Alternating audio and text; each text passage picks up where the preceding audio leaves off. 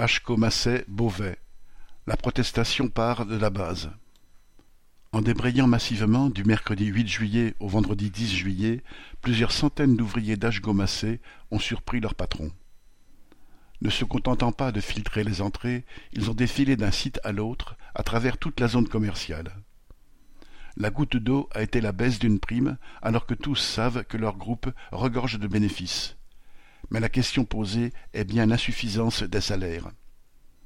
La direction a fini par ouvrir des négociations avec les syndicats qui, prenant le train en marche, ont repris la revendication venue des grévistes. Au moins 70 euros d'augmentation. Au final, la prime est maintenue et la direction cède 5,3% d'augmentation. Il aura fallu que la protestation parte de la base, sans ordre ni conseil de personne, pour poser sérieusement le problème des augmentations.